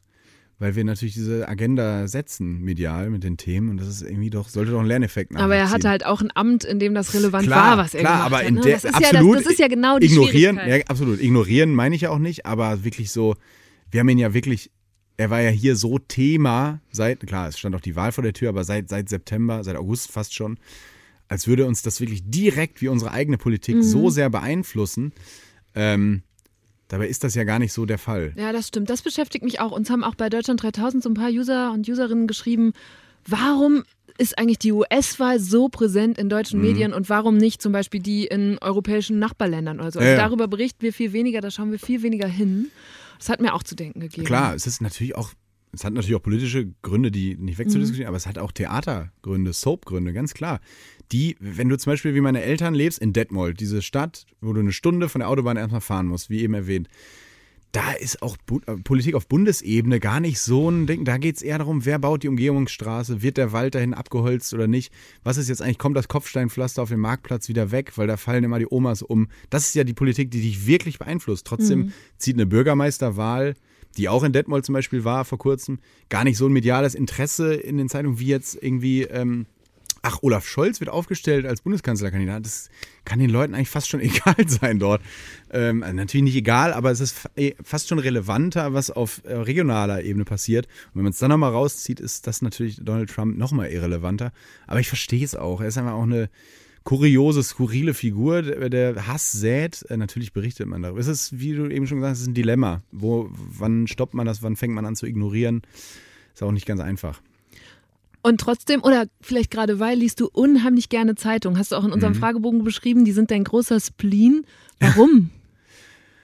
Äh, erstmal finde ich Zeitung wahnsinnig inspirierend. Äh, Print, das Rascheln, wie, so, ein- wie so ein Kind. Also ich liebe auch ähm, allein schon das, der Begriff frische Zeitung, wenn das jemand sagt. Oder es liegt irgendwo eine Zeitung rum. Ich kaufe auch immer Zeitungen äh, dauernd. Und selbst wenn ich sie nur eine Minute in der Hand habe und dann merke ich, ich habe heute gar keine Zeit, habe ich, denke ich so, ach komm, habe ich wenigstens den Zeitungsmarkt unterstützt. Pluralistische Medienlandschaft. Ähm, ich kaufe auch immer andere Zeitungen alles immer, immer verschieden und äh, ich liebe das einfach, sich mal wieder hinzusetzen und ein Thema so nicht nur die Schlagzeilen und die Teaser zu bearbeiten, wie ich es online dann immer mache, sondern auch wirklich mal zu lesen und zu verstehen. Und äh, aber sie sind auch sehr inspirierend für mich. Ich könnte jetzt nicht an einem Schreibtisch arbeiten, wo keine Zeitung rechts liegt. irgendwie. Ganz komisch. Zeitung war immer schon, und das fängt halt schon mit dem Gang zum Kiosk an. Das ist für mich schon Zeitung lesen. Also der Gedanke, ich gehe jetzt zum Kiosk Das, und hol das mir eine Zeitung. Ritual, ne? Ja, total. Das ist schon wie eine Tagesschau gucken, weil da behält doch keiner was bis aufs Wetter. Oder irgendwie, was hatte Linda Zerwakis oder Ingo Zamperoni, hatte sich ein Bart gestutzt, das bleibt hängen. Aber was dann jetzt gerade im Sicherheitsrat passiert ist, das, wenn du da die Leute nachher mal fragst, ich glaube, da ist nicht viel hängen geblieben. So ist es beim Zeitunglesen auch ein bisschen. Das ist so ein Ritual, das ist was Schönes. Ähm, ich bilde mir dann selber kurz für einen Moment ein, irgendwie intell- intellektuell zu wirken. Das spielt da auch mit rein, äh, ganz bestimmt. Und ich finde es einfach charmant, im Café zu sitzen und eine Zeitung in der Hand zu haben und äh, ein bisschen da so rumzudaddeln. Ich, das, mag, mag, das ist so mein Wellness tatsächlich. Ich finde das witzig, dass du gerade das gesagt hast mit dem intellektuell wirken, weil ich auch, ich finde es gerade nicht in meinen Notizen, aber äh, es fielen jetzt schon so mehrere Namen, wo ich Mhm. gedacht habe, ja, irgendwie ziehen dich diese äh, Männer sind es alles an. Ja. Äh, das sind so diese Feuilleton Christine Westermann ist kein Ja, genau, Mann. stimmt. Christine Westermann, aber ansonsten war es ihr ähm, ein Ferdinand von Schirach, Ja. Harald Schmidt, Ja. Stucki Barre, Roger Willemsen. Stimmt. Was haben die gemein und warum sind die so faszinierend für dich? Ähm, erstens finde ich das, ja, das ist tatsächlich wahr. Habe ich nie so drüber nachgedacht. Das sind wirklich fast alles Männer, ja klar. Ähm, das kann ich noch nicht so bewerten, woran das liegt. Aber die sagen erstmal für mich oft wahrscheinlich kluge Dinge. Und wenn man jetzt sich so Harald Schmidt, Stuckrad Barre, Pierre Krause würde ich auch noch so dazu Mhm. zählen und äh, wer war es noch? Schirach auch sicherlich. Äh, Roger Willemsen haben alle so einen gewissen Humor. Also die einen mehr, die anderen weniger, aber verpacken Dinge und Botschaften mit Humor und sehen und gehen immer so, drehen immer so einen weiter und sehen die Dinge nochmal anders, als jetzt es alle schon gesagt haben zu Mhm. Haben oft so eine Thema. überraschende Perspektive. ne? Genau. Das ist ja wie damals einfach so, hast du schon gesagt, gehört, was Harald Schmidt dazu gesagt hat. Was dann ja irgendwann, als es keine Late-Night-Show Daily mehr gab, ist es ja jetzt, hast du schon gehört, was Jan und Olli dazu gesagt haben. Hast du schon gehört, was äh, gestern bei Markus Lanz äh, war. Das ist, Markus Lanz ist ja unsere Late-Night-Show, ob wir das wollen oder nicht, ist aber so. Ähm, und das ist, äh, das ist schon der Fall, dass die einfach, dass ich glaube ich, das interessant finde, was die zu gewissen Themen sagen oder gesagt haben, von, manche sind ja nicht mehr am Leben, äh, gesagt haben. Das, das interessiert mich schon, ja. Aber spannend, habe ich nie drüber nachgedacht, ja, aber klar. Ja, ich habe so bei der Vorbereitung gedacht, also ich hatte dann den Eindruck, dass das irgendwie alles Vorbilder für dich sind. ja, Und weil, ähm, als wir uns zum ersten Mal virtuell begegnet sind da, oder auch in einer Interviewsituation, hast du gesagt, du wirst nicht gerne Podcaster genannt. Ja. Und dann habe ich, weißt also ich jetzt so in meinem Nachdenken habe gesagt, ich glaube, der Tommy arbeitet eigentlich oder träumt davon, irgendwann auch mal einer von diesen Leuten zu sein. ah, Was wäre denn dann die Bezeichnung? Oder ich, also ich habe ganz viel darüber nachgedacht. Ja, ich frage mich auch, manchmal gehe ich so in mich und frage mich, warum ich das eigentlich nicht mag, Podcaster. Vielleicht ist das dann wieder dieses Konservative, weil das was ist, was ist, was neu ist. Das ist ja eigentlich überhaupt nichts Schlimmes. Das ist ja eigentlich wie eine Radiosendung, äh, nur ohne Musik dazwischen. Ähm, aber ich, der Begriff ist so innovativ, dass er mich wahrscheinlich schon wieder irritiert und irgendwie unattraktiv. Aber welchen lässt. hättest du gerne mit Das, 50? das ist eine gute Frage, ja.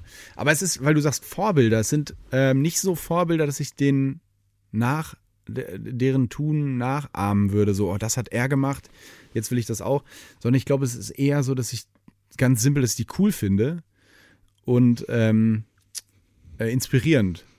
Aber ich würde jetzt nicht sagen, im, im Sinne von, wenn man jetzt so Idol, Vorbild, dass ich das auch machen möchte, was die gemacht Ja. haben. Nee, ich habe auch eher gedacht, du, ich glaube, dich zieht der Mechanismus an von genau dem, was du gerade beschrieben hast. Ah, die haben so einen anderen Blick und Mhm. natürlich, also das kenne ich auch von mir, dass man denkt, oh ja, ich möchte den Leuten, die meine Sachen konsumieren, helfen, Ja. indem ich sie mit einem anderen zusätzlichen Argument überrasche oder Ja. mit einer anderen Meinung. Ähm, und dann, äh, vielleicht schließe ich jetzt auch von mir auf dich oder umgekehrt, ähm, dass ich bei denen auch beobachte, dass sie gar keine Angst haben anzuecken, weil sie sich so sicher sind in ihrer Meinung. Ja. Und ich würde mal unterstellen, dass du schon noch Angst hast anzuecken. Ganz bestimmt. Ja, so- das wäre jetzt groß, das wäre jetzt, das wäre jetzt ähm, gelogen, wenn ich sagen würde, naja, das ist eh immer geil, wenn Leute sagen, was andere Leute von mir denken, ist mir völlig wurscht. Das, das glaube ich nicht, dass das auf irgendjemanden zutrifft. Aber bei mir, klar, ich, ich bin da ja auch neu reingeraten und wir bewegen uns alle, ich bespiele alle äh, Plattform, gängigen Plattformen.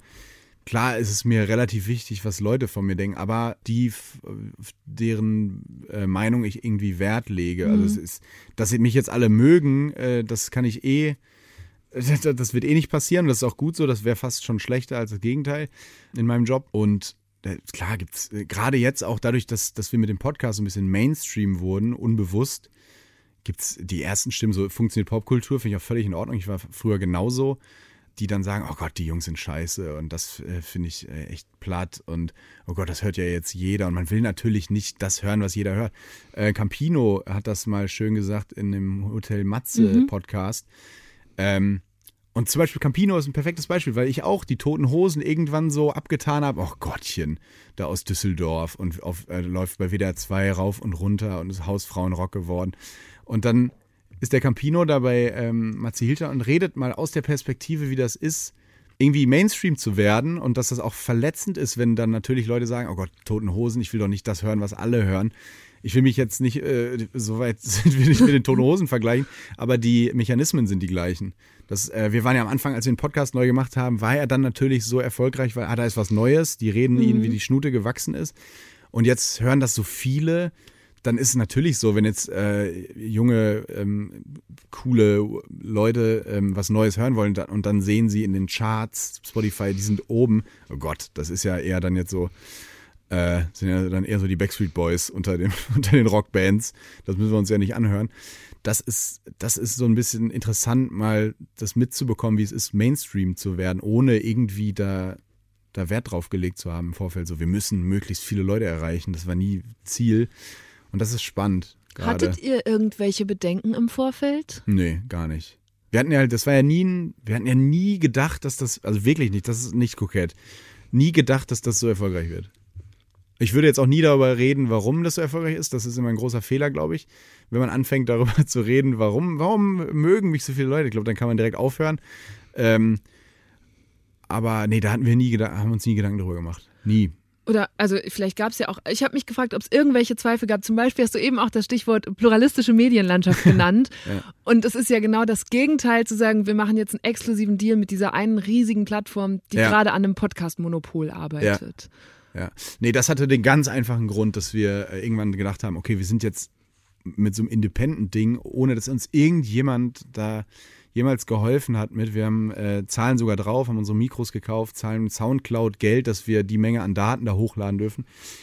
Und wir sind der meistgehörte Podcast dieses Landes. Wir müssen jetzt mal irgendwie, also Unterhaltung, klar, schön und gut, aber trotzdem sollte man ja irgendwie damit auch Geld verdienen. Also, und dann gab es halt die Möglichkeit, machst du halt Werbung oder äh, holst du dir einen Partner. Und wir hatten, für uns stand nicht zur Debatte, ähm, innerhalb des Podcasts Werbung zu machen. Nicht, dass ich jetzt andere dafür kritisiere, dass sie das machen, aber zu unserem I-Produkt, muss ich jetzt mal sagen, äh, passte das nicht. Und dann war das die beste Möglichkeit und bin da nach wie vor sehr glücklich mit. Weil wir einfach genau das Gleiche machen können wie vorher. Aber hat dich das mal, also gerade mit jemandem, der eben Medien und so studiert hat, das muss dich doch beschäftigt haben. Und als jemand, der Mhm. Plattformen beobachtet, der sieht, okay, Twitter wird, macht einen Trump super relevant und Ja. kann ihm aber nach vier Jahren dann auch einfach den Ja. Gar ausdrehen. Und das, also könnte euch ja ganz genauso passieren in der Podcast-Welt mit dieser Plattform. Das stimmt. Wenn Spotify jetzt sagt, wir laden die Folgen nicht mehr hoch, Ja, oder also Dann- ich finde es auch umgekehrt. Ja. Also ich bin ja eine, die ne, qua öffentlich-rechtlich, dieser Ja. Podcast landet überall. Ja. Spotify könnte auch irgendwann sagen, wisst ihr was? Alle hören jetzt nur noch Podcasts über Spotify, dann kriegen die jetzt nur noch diese Originals und so. äh, die öffentlich-rechtlichen drehen wir runter, weil unser Algorithmus, den können wir da hin programmieren. Also äh, eine Plattform kann ja so mächtig werden, indem sie eben attraktive Leute wie euch anzieht und so, ähm, dass sie dann sagt, jetzt bestimmen wir auch, welche Podcasts wir wie viel Reichweite geben. das stimmt. Ja, das stimmt. schon. Deswegen bin ich auch zu ZDF Neo gegangen, weil ich da dann noch das andere Standbein habe. Okay, dass Tommy jetzt in irgendeiner Weise bedroht wäre, das glaube ich auch nicht. Aber für das Mediengefüge an sich ist das schon eine krasse Entwicklung, die da gerade passiert. Womöglich hört ihr ja jetzt gerade in diesem Moment Deutschland 3000 auch über Spotify und das ist auch gar nicht schlimm. Mir geht es gerade gar nicht um einzelne UserInnen, sondern darum, dass dieses Unternehmen sich jetzt seit gut zwei Jahren ein krasses Rennen um die Vorherrschaft im Podcastmarkt liefert. Der war ja ganz lange völlig fragmentiert. Jeder Podcast hatte einen sogenannten RSS-Feed, den man mit einer Fülle von verschiedenen Apps abonnieren konnte. Inzwischen bringen aber verschiedene Player in diesem Markt wie Audible von Amazon, Podimo, Deezer oder eben auch Spotify sogenannte Originals raus, die sie exklusiv nur über ihre Plattformen zugänglich machen, um euch als NutzerInnen stärker zu binden. Das birgt die Gefahr, dass ein paar wenige mächtige Unternehmen bald den Markt dominieren und mit ihren Algorithmen und redaktionellen Entscheidungen darüber bestimmen, welche Podcasts Reichweite bekommen und welche nicht. Und damit eben auch, welche Stimmen und welche Themen. Und das kann wiederum Auswirkungen auf die freie Meinungsäußerung und unsere demokratischen Debatten haben. Ja, klar, das ist wahr. Das ist ja bei Netflix ja das Gleiche, ne? Eigentlich. Ähm, ja, stimmt. Was ich aber zum Beispiel bei Spotify auch interessant finde, ist, dass man, dass du auch, wenn du nicht Premium-Kunde bist, die Podcasts ja hören kannst. Das Aber war für mich sind, auch also schon. du bist schon, sie kaufen dich ein, Tommy, weil sie einfach wollen, Ja. dass mehr Leute Abos abschließen. Ja, darüber müssen wir nicht reden. Ja. Darüber müssen wir nicht reden. Also ja, ich habe hier die Frage für mich stehen. So, Ja. wer ist mächtiger, ihr oder Ach die so. Plattform? Ich, ja, ich, ich halte uns definitiv für mächtiger. was, soll jetzt, was soll ich jetzt sagen? Nee, aber nein, aber ich glaube, dass ja insofern, dass wenn wir äh, irgendwann nicht mehr zusammen arbeiten würden, würde es den Podcast auf einer anderen Plattform weitergeben. Mhm. Oder dann halt überall. Ähm, da, da, das, da mache ich mir halt nicht so Sorgen. Aber wir sind nicht so. Das ist eigentlich eine gesunde Zusammenarbeit, weil die sind nicht von uns abhängig und wir von denen auch nicht. Also wirklich nicht. Das meine ich gar nicht. Das meine ich wirklich ernst. Also wir können ja. Vorher waren wir auch nicht bei Spotify und waren. Es ist unangenehm, das immer zu sagen, aber waren auch da in diesen Charts die Nummer Schon eins. riesig. Uah, ekelhaft, das zu sagen, aber das musste ich jetzt als Argument kurz bringen. Okay, ähm, Gänsehaut, Gänsehaut. ich mache jetzt, ich, ich verabschiede mich jetzt auch von jeglichen guten Überleitungen. Ich mache einfach harten Cut zu einem Völlig ganz anderen. Mhm. Thema. Ja, pass auf. Ich würde gerne wissen, was hast du in den letzten Monaten über die Liebe gelernt? Oh, wow. Äh, wow. Jetzt äh, lacht die Eva hier. Äh, äh, viel Neues, dass sie einfach auch mal überraschend um die Ecke kommen kann. Punkt. In Corona-Zeiten. In Corona-Zeit, ja. Ja. Jetzt machst du so eine Matze-Hilscher-Pause. Das, jetzt kommt nämlich das Spannende. Ähm, aber jetzt kommt nichts mehr. Nee, ist gar keine Matze Hirscher Pause. Ich musste, ich habe mich gerade eher gefragt, wie weit ich gehen kann bei zwei öffentlichen Personen, die Ja, du damit spielen, ihre Beziehung öffentlich zu machen. Ja, ja. Ja, Was heißt spielen? Ja, Es ist halt, man muss, man muss irgendwann sich die Frage stellen, äh, inwiefern das noch ähm, sinnvoll ist, das nicht zu tun, weil dir, weil dich die Leute heimlich auf den Straßen fotografieren. Und wenn man dann mal dem Ganzen vorgreift, dann ist ja der Druck raus und das hat auch so funktioniert. Also kurz, falls ihr diesen Winter Besseres zu tun hattet, als InfluencerInnen auf Instagram zu stalken, wovon wir hier gerade sprechen, ist Tommys Beziehung zu Caro Dauer. Sie betreibt einen der größten deutschen Instagram-Accounts mit über 2,7 Millionen FollowerInnen, inklusive Kooperationen mit internationalen Luxusmodemarken und ihrem eigenen Fitnessprogramm. Wochenlang hatten die Fans von Tommy und Caro darüber spekuliert, ob die beiden ein Paar sind. Zuerst, weil sie auf einmal öfter von denselben Orten posteten, dann auch so Anspielungen machten und seit einigen Wochen zeigen sie sich jetzt auch verliebt in den Insta-Stories der bzw. des jeweils anderen. Als sei das mit Tommys ohnehin zunehmender Prominenz nicht eh schon ziemlich viel, rutschte er dadurch auch noch in die Star-Magazine und Klatsch-Websites. Aber so richtig wohl ist ihm dabei offensichtlich nicht. Für mich war es ein bisschen so meine Lockdown-Telenovela. Ja, bei vielen. Zeit- ja, wurde, mir ne? auch, wurde mir auch gesagt. So, ja. ja. Sorry, dass die jetzt vorbei ist. Du, ich glaube, für ganz Gerner viele geht die einfach weiter. Eigentlich, ja, ja, Die Leute warten. das stimmt.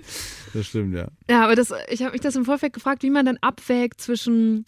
Ich hatte hier mal, pass auf, alle meine, meine allererste Gästin war Lena Meyer-Landrut Ja. und ungefähr ein Jahr später war Mark Forster hier. Mhm. Und ich habe gedacht, nee, Mark Forster, den muss ich jetzt nicht nach seiner Beziehung fragen. Das ist so ein ganz privater Typ. Habe ich dann ein paar Wochen später bereut, als das Mhm. ja. rauskam. Ich bin ja auch ein sehr privater Typ und äh, hasse das, sowas eigentlich in der Öffentlichkeit zu machen, aber es macht, es äh, ist dann irgendwann fast schon affig, das äh, immer so hinter, weil das dann das einzige Thema ist. Also es ist schwer, Leute können sich nicht da Mhm. reinversetzen, auch viele Leute in der Öffentlichkeit nicht, weil sie keinen Partner oder Partnerin haben, der auch in der Öffentlichkeit Mhm. ist oder die auch in der Öffentlichkeit ist. Ähm, aber wenn das so ist, das ist schwer, das irgendwie ähm, geheim zu halten, weil du irgendwann wird jede Mail, jede Nachricht, jeder Kommentar nur noch zu diesem Thema und wenn du dem Ganzen dann einmal vorgreifst, dann nicht mehr. Sofort vorbei, auf einen Schlag. Und das war ganz erholsam, ist damit dann auch cool. Es wird weiterhin aber jetzt keine Stories oder äh, äh, Loves, Fotostories oder Interviews oder sowas, da bin ich nicht der Typ für, auf keinen Fall. Da- Das war für mich jetzt schon ähm, ein sehr großer Schritt. Mhm, das glaube ich. Ja. War das so ein Moment, weil wir haben eben, du hast eben am Anfang schon gesagt, diese Prominenz ist so neu und kam so schnell Mhm. oder dieses Bekanntersein. War das ein Moment, wo es gekippt ist? Weil ich stelle mir das vor, dass wenn das am Anfang hat es erstmal ganz viele Vorteile, neue Zugänge, man äh, Mhm. neu, lernt neue Leute kennen, deine äh, Stars und Vorbilder melden sich auf einmal vielleicht bei dir, anstatt das, Mhm. oder ne, das hast du auch erzählt. Gibt es jetzt schon Nachteile, die du so spürst? Und Ja, du das denkst, ist oh, klar, das ist ein Nachteil, wenn du so einfach in der Öffentlichkeit fotografiert wirst. Das, früher kon, war das ja anders, dann konntest du ja einfach irgendwie äh, in Anführungszeichen dagegen vorgehen, aber jetzt so Snapchat-Zeiten und so hält dann jemand einfach drauf und äh, wird dann Mhm. in tausend WhatsApp-Gruppen verteilt. Kannst du nichts machen. Ähm, das ist klar, ist das, das ist schon nervig. Definitiv. Aber mein Gott, das sind immer noch äh, Luxusprobleme. Deswegen weigere ich mich dann immer, mich da wegen sowas schlecht zu fühlen. Sondern irgendwie Blick nach vorn, so wurscht. Ist halt so. ist so die zusätzliche Herausforderung. Ja, gibt wirklich Schlimmeres als das. Vor allem, weil sich ja hoffentlich größtenteils gerade alles gut anfühlt. Total. Ja. Hast du eigentlich, weil alles gerade so gut läuft, ne? Diese Show kommt, der Podcast ist erfolgreich, im Privatleben offenbar auch alles cool oder hoffentlich alles. Ha kennst du dieses Gefühl von, Gott, oh Gott, ich habe so viel Glück gehabt, was ist, wenn sich das irgendwann klar. recht und dann fällt mir ein Klavier oder ein Amboss Nee, auf den recht, Kopf und recht glaube ich gar nicht, aber ich, ähm, das ist ja immer so, dass das Leben so in äh, Achterbahn fährt, auch bei mir. Man sieht natürlich immer nur das, was Mhm. man so mitbekommt, aber da gibt es auch ganz andere Situationen, die nicht geil sind. Ähm, aber klar, ist gerade eigentlich alles gut. Ähm, trotzdem wird ja was kommen. Das ist ja immer so. Aber auch da wieder versuchen, irgendwie, da sind wir wieder bei Willemsen oder so Schlingensief-esk. der Stimmt, kommt auch noch den dazu. hatten wir noch gar dazu. Ähm, so das Schöne im Scheitern auch zu sehen. So für sich wieder rausziehen, zu sehen, wie, äh, wenn, wenn irgendwas schief geht und so auch da wieder ähm, Erkenntnis gewinnen, sich dabei zu beobachten, das auch irgendwie mit Humor zu nehmen, wenn irgendwas schief geht, ist doch viel interessanter als der Triumph. Ist doch auch für die Leute cooler, wenn jemand auf die Fresse fliegt. Ist für alle eigentlich, eigentlich für alle Beteiligten schöner. Ähm, und natürlich kommt sowas um die Ecke. Bin Ich, äh, auch darauf bin ich absolut vorbereitet, psychisch, weil das ja so ist. Äh, Und selbst wenn wenn es jetzt erfolgreich weitergeht, wird wahrscheinlich die Psyche dann irgendwann zuschlagen und sagen, ah, irgendwie ist doch nicht alles. Also irgendwas kommt, damit sich das in im Gleichgewicht äh, hält und ja, völlig entspannt. Hast du, wie, wie schützt man sich Ich freue mich davor? fast schon drauf. Naja, Das wäre jetzt wieder kokett. ja, sei Ja. vorsichtig. Nein. Aber wann kannst du sagen, wann das letzte Mal war, dass dich was so aus der Bahn geworfen hat? Oder so ein Scheitermoment? Ja, privates definitiv letztes Jahr und äh, ähm, äh, beruflich auch viel an vielen Fronten immer zu kämpfen, zu diskutieren, mich mit Leuten wieder versöhnen und so sowas. Äh, sowas passiert auch und äh, im privaten Bereich äh, Schicksalsschläge und sonst was klar. Sowas passiert definitiv auch bei mir, aber das kriegst du halt nicht mit. Und das soll auch so bleiben, offenbar. Ja, ja, definitiv. Wie gesagt, ich bin da eigentlich, eigentlich sehr privat und sonst wie nur äh, manchmal hat es keinen Sinn, da wirklich den Deckel drauf zu Ja. lassen. Ja, aber äh, ja, ich finde es sehr spannend, genau dieses äh, Lernen damit umzugehen, dass du Ja, da ja. gerade mittendrin Es steckst. gibt auch sicherlich Situationen, wo ich in drei Jahren sagen werde, äh, oh Gott, was hast du denn da gepostet oder warum hast du denn dich dazu bekannt oder hast du das? Also das sind auch alles Lerneffekte. Ich bin für mich ist auch das alles das erste Mal, bin seit zwei Jahren äh, in einer gewissen Darstellungsform bekannt. Ich bin ja jetzt nicht so, dass ich über die Straße gehe und die Leute rasten aus. Also die meisten Menschen kennen mich ja nicht. Das ist ja auch noch Fakt. Ähm, ist auch völlig gut so. Und ähm, für mich ist das auch alles neu und äh, sicherlich mache ich da auch sehr, sehr viele PR-Fehler, ganz bestimmt, aber dann ist das halt so, dann kann ich auch nur daraus lernen. Ähm, Habe ich auch viele Freunde, die immer wieder sagen, äh, was hast du, zum Beispiel mein Kumpel Christian Huber, Autor auch, der dann auch, äh, mich auch ein sehr guter Freund, weil der ruft mich dann auch an sogar und wäscht mir den Kopf, was hast du denn da hochgeladen, bist du irre? Und sowas braucht man ja auch. Solche Freunde braucht man ja auch, die sind ja äh, die wichtigsten Ja. eigentlich. Und das ist gut, solche Leute um sich zu haben. Okay, also wir nehmen mit, Tommy Schmidt versucht auf dem Teppich zu bleiben. Ja, das, das wird, also da mache ich mir nicht so Sorgen, ehrlich gesagt. Okay, ich hole dich jetzt aus deiner Zelle da raus, aus der Gefängniszelle. Aber es war sehr schön, dich durch die dicke Scheibe zu sehen. Danke dir. Danke, das war's schon. Ja, das war's Ach schon. krass, wie lange haben wir jetzt geredet? Oder willst du noch was reden? Das war eine gute Stunde. Ach krass. Du kannst gerne noch sagen, mal, wenn du jetzt noch was dabei hast. Wie geht's dir denn? Ich habe gar nicht, ich will den nur zum Ende fragen, wie geht's dir denn im Lockdown? Du bist ja auch ein, du bist ja auch ein, ein Medienmensch. Ja. Wie, äh, ich meiner Meinung nach erleben wir gerade alle irgendwie, die in dieser Branche im Groben äh, tätig sind, das Gleiche.